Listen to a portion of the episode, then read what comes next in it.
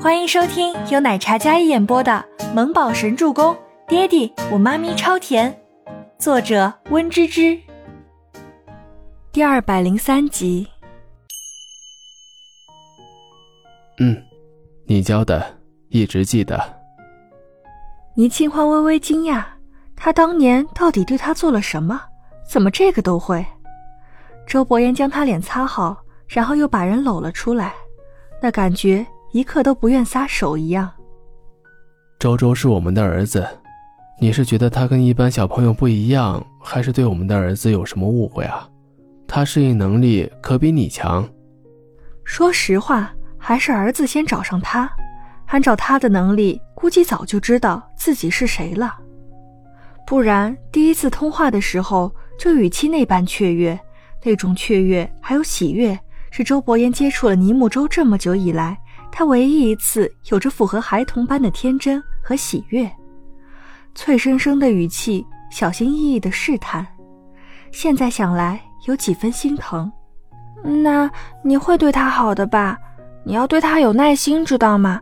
虽然他很懂事，但是毕竟还只是个孩子，有时候需要耐心的。周婆也睨了一眼怀里的小娇妻，比起周周，你才是个孩子。他比你沉稳得多，周伯言说道，不免笑了笑。某种程度上，五岁的周周比他还要像个大人，他才是让人操心的小孩子。虽然他经历变故，成长许多，可是在他眼里，他是一直需要被呵护、被保护的小孩子。倪清欢气得捏起小拳头，给他胸口砸了一下。怎么说话呢？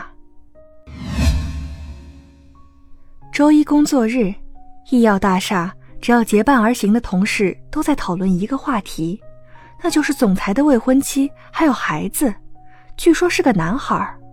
整个医药的所有员工言语里都是对总裁未婚妻的无比好奇。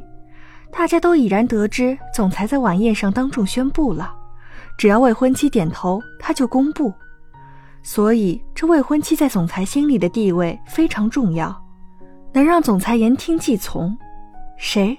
究竟是哪个女人能让执掌金融命脉的千亿男神这般听话？倪清欢今天很识趣的早了半小时，在医药大厦前面两个路口下车。他先是趴在窗户上，一脸警觉的左顾右看，确认好没有穿着医药工作装、带着工作证的同事后，他迅速推开门，然后立刻下车关门。一下车。就远离周伯言的车子，当做没事人一样，一副不熟、不认识、没见过的疏离感。座位上还有他留下来没吃完的早餐，但是车外的小女人已经一副陌生的模样，真是戏精。周伯言倒没有急着开走，上次安云贤粉丝的事情，他对倪清欢的安全，除非在自己眼皮子底下，否则他怎么也不放心。车外那个小女人踩着高跟鞋，自幼良好的修养养成了她一身名媛高贵的气质，那种与生俱来、别人模仿不来的沉稳大方。周伯言等他走了几十米远之后，就给他打了一个电话。倪清欢握在手里，电话响起了，他接起：“喂，干嘛？”“想你。”天哪！倪清欢忍不住回头看了一眼后面的车。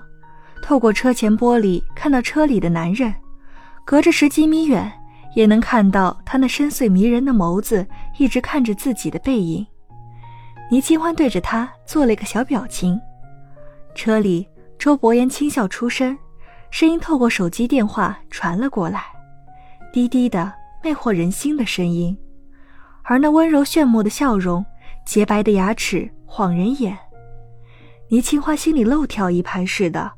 立马收回视线，身边有一两个走过倪清欢身边的医药同事。哎，你说哪个女人这么幸运得到我们总裁的宠爱？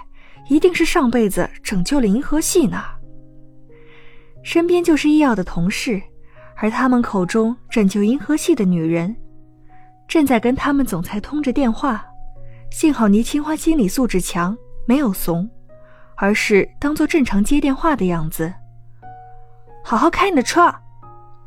倪清欢装作语气有些重的样子，跟周伯言说道，有种野蛮小娇妻的感觉。好，你好好走路，我在后面看着你。周伯言轻声应他：“嗯。”倪清欢往医药大厦走去。刚才我听他们说你是拯救了银河系才成为我的女人。嗯。周伯言的车子依然停在那里，没有开。他看着那抹俏丽的身影，眼神都舍不得移开一下。看着他的背影，他的声音从电话传来，从未有过的幸福，还有心安的感觉。周伯言很珍惜。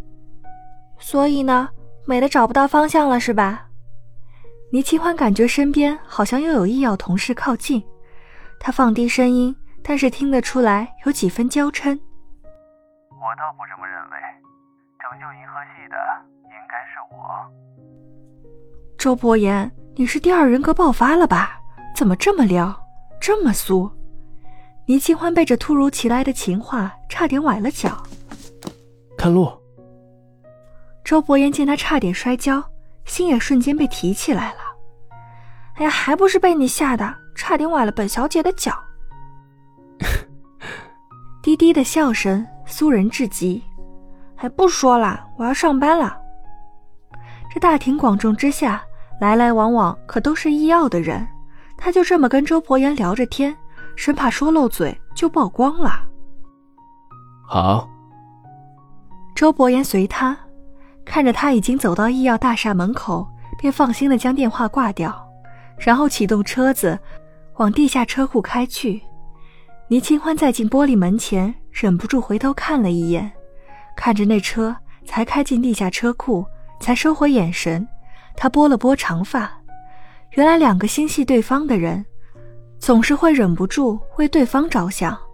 这种被在乎、被需要、被呵护的感觉，让倪清欢状态非常美好。作为医药总裁夫人，今天也是要加油的一天呐。